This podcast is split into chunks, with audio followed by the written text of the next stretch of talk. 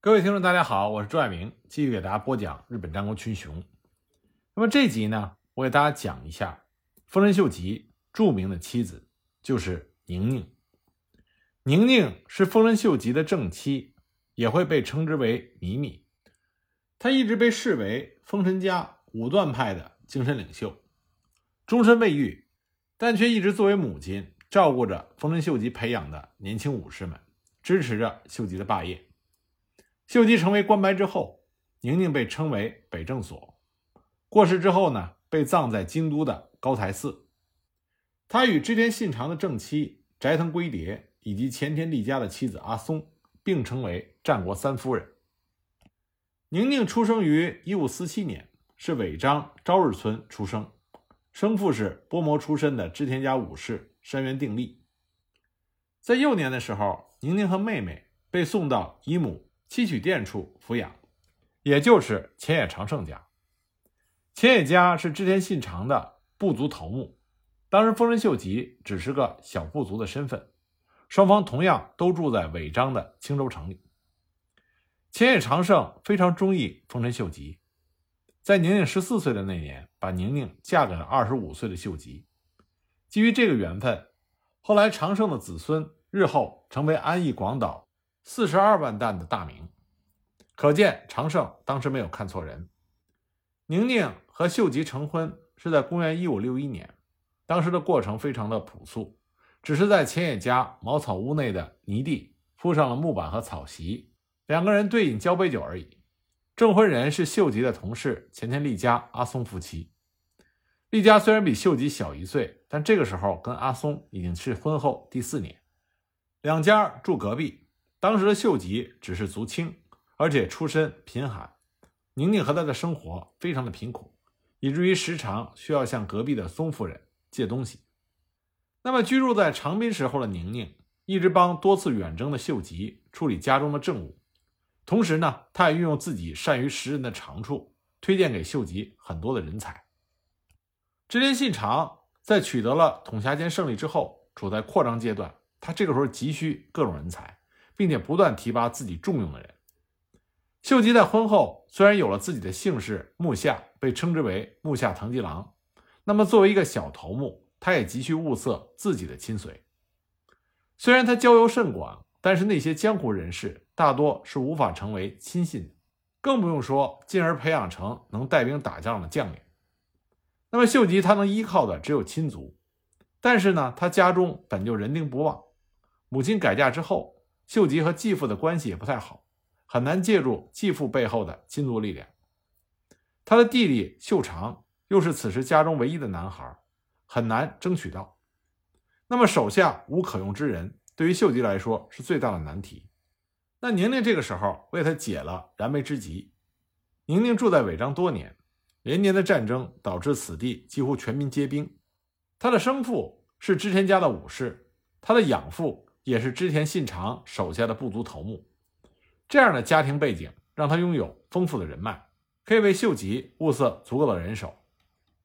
农民出身的秀吉看中的可不仅仅是宁宁的美貌，他更希望借助前野家的武士身份提升自己的地位。而让他更为惊喜的是，自己的这位贤妻宁宁居然为他招来了人才。一五七零年，加藤虎之助，也就是后来的加藤清正。当时年仅九岁，跟随着母亲伊都来到了丰臣家。伊都是秀吉母亲的同族姐妹。这个时候的秀吉早已经成为了信长的左膀右臂，跟随信长出兵越前，得到了信长的认可。那么后方的宁宁除了操持家政事务，也肩负起经营家业和沟通亲族的重任。加藤清正正是宁宁一手养大的，他后来成为秀吉手下有名望的大将。能征善战，为丰臣政权立下了赫赫战功，也是著名的僭越七本枪之一。加藤清正确实是可塑之才，少年时就开始追随秀吉，作为秀吉的侍从，南征北战。他在刻苦的学习和实践中，成为武艺高超又略通兵法的将领，将一柄片连枪使得出神入化。后来呢，秀吉又让他在丰须贺正胜和山原家次处去见习。不断的成长，最终成为丰臣秀吉阵中的主力大将。那么，如果说秀吉是从才能上让加藤清正脱颖而出，宁宁则是从感情上使清正从骨子里对丰臣家有了皈依感。他像母亲一样的关怀，让原本没有普代家臣、势单力孤的秀吉，从零开始，有了一批誓死效命于他的武将。宁宁的性格豪迈正直，这也影响了这些在他的庇佑下成长起来的年轻将领。很多年以后，加藤清正作为熊本藩主，建成了第一坚城熊本城，以坚不可摧的意志和战无不胜的战绩，深得当地百姓的爱戴，被誉为清正公。声望很高。那么，另外一位被宁宁养大，后来秀吉手下的重臣就是福岛正则。福岛正则是秀吉在长滨时收入家中的，他是秀吉叔母的儿子，小名世松，相当于秀吉的表兄弟。但因为在秀吉家中，他年纪幼小，所以也由宁宁来照管。福岛正则比加藤清正有着更加细腻的心思，最初是作为秀吉的小姓和勤务兵。在征战中积累了丰富的经验，最终在建越合战中崭露头角，也成为建越七本枪之首。尽管历史上对这位战功卓著、后来又弃义被主的大将褒本不一，但他的内心始终是倾向于丰臣家的。他将宁宁视为主母，把丰臣家当作是自己的家。那么，在成滨城开始就跟着丰臣秀吉的年轻士兵还有很多，其中还有十三岁的时候作为人质。来到成滨的加藤嘉明，他也是建越七本枪之一，也得到过宁宁照顾。前景家臣写板安明的儿子写板安置，这也是建越七本枪之一，也是丰臣秀吉的侍从中的一个。这些未来的将领们，此时都在长滨，得到了宁宁的养育和教导。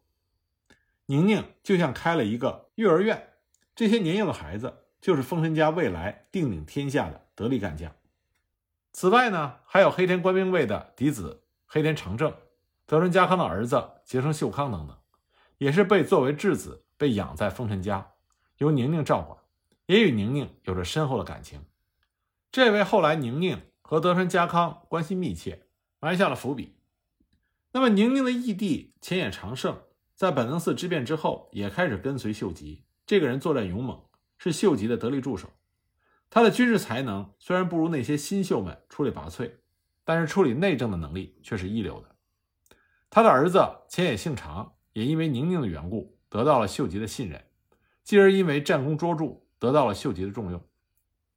宁宁在成为秀吉的妻子之后，再到秀吉经历的每一次战役、每一次建成、每一次晋升，他所养育、推荐的这些将领们，为秀吉立下了汗马功劳。可以说，宁宁。他就是决定丰臣家命运的主宰之一。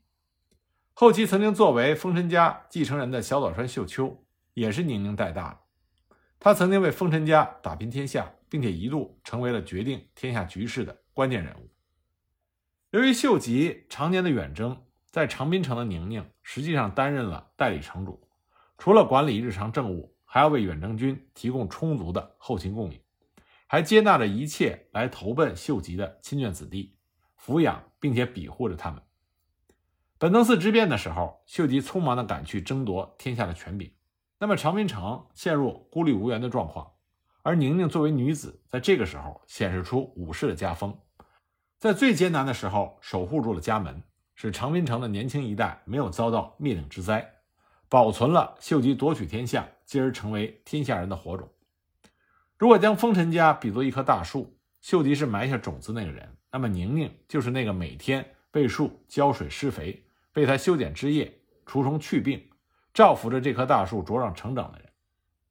所以呢，秀吉在武力平定天下的征程中，独具慧眼的宁宁和其他的夫人都不同，她是秀吉政治军事生涯中坚强的后盾。不过呢，秀吉受到信长的青睐，迅速的崛起。在婚后十三年的时候，秀吉三十八岁，宁宁二十七岁的时候。秀吉已经成为晋江琵琶湖长滨城十二万担大名城主的身份。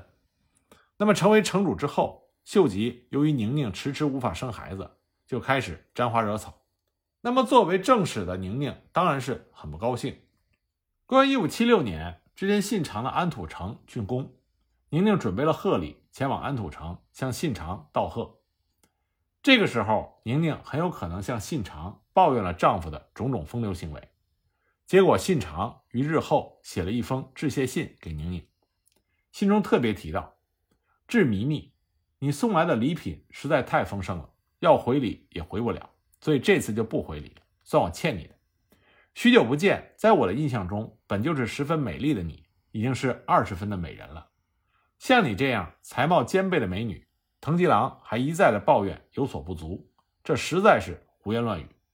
你们家那只秃头老鼠。”是再怎么找也不可能找到第二个如你一般的妻室了，所以你尽可大放宽心，开开朗朗的做你的正事，要有主妇的风范，不要被人讥讽你善妒。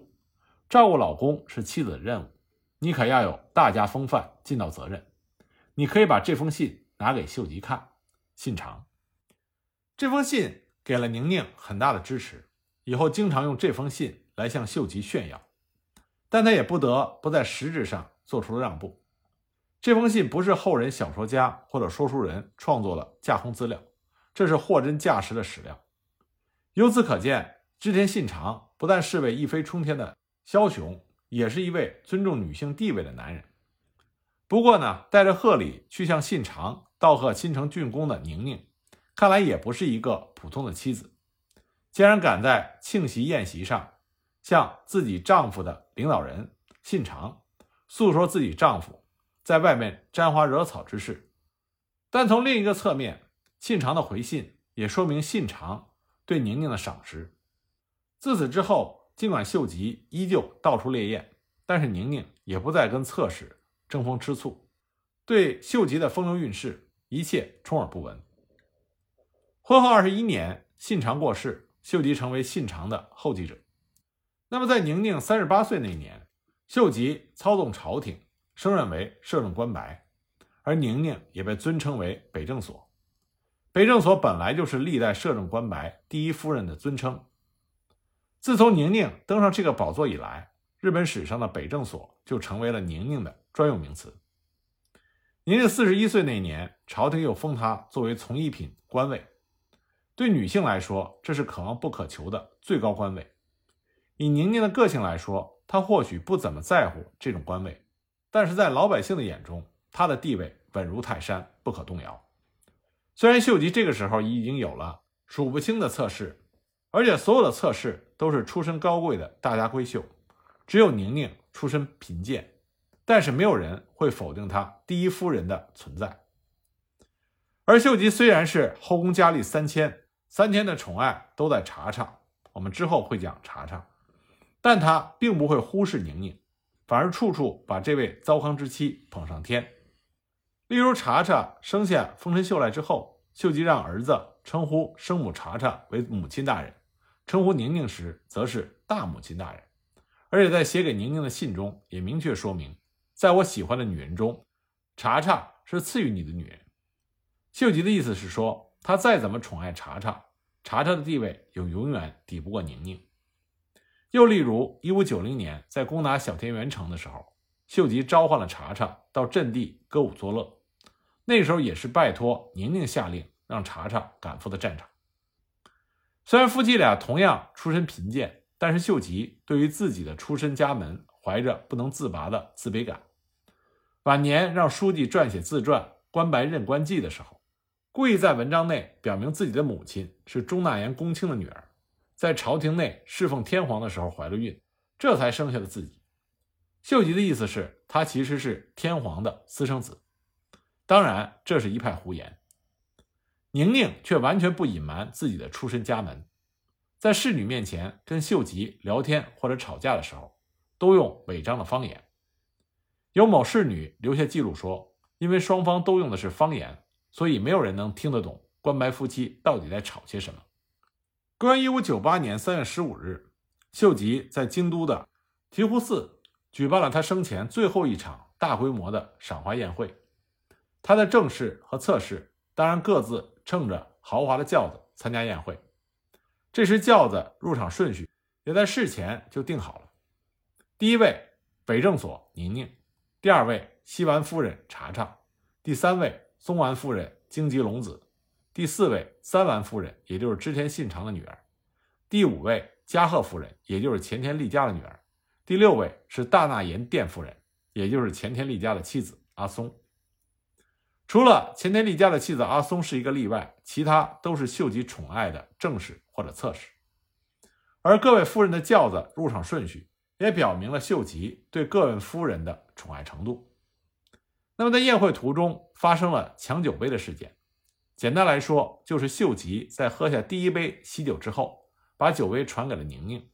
宁宁喝完之后，打算传酒杯给下一位夫人的时候，结果查查和松丸两个人吵起来了。争着要喝第三杯，那么查查和松丸表面上虽然是抢酒杯而已，实际上是在抢的是地位。这个时候就显示出宁宁的聪明才智，她临机应变，发挥了第一夫人的魄力，把酒杯传给了前田利家的正室阿松夫人，不但当场就解决了侧室争宠问题，而且在众侧室以及陪臣面前显示了他第一夫人的威严。赏花宴会两个月之后，秀吉一病不起，之后就撒手尘寰，享受六十二。跟秀吉做了三十七年夫妻的宁宁，这个时候也已经五十二岁。秀吉死后，丰臣家实际上就剩下孤儿寡母。那么宁宁要怎么面对后秀吉时代丰臣家的命运呢？那么下一集呢，我再给大家继续的讲。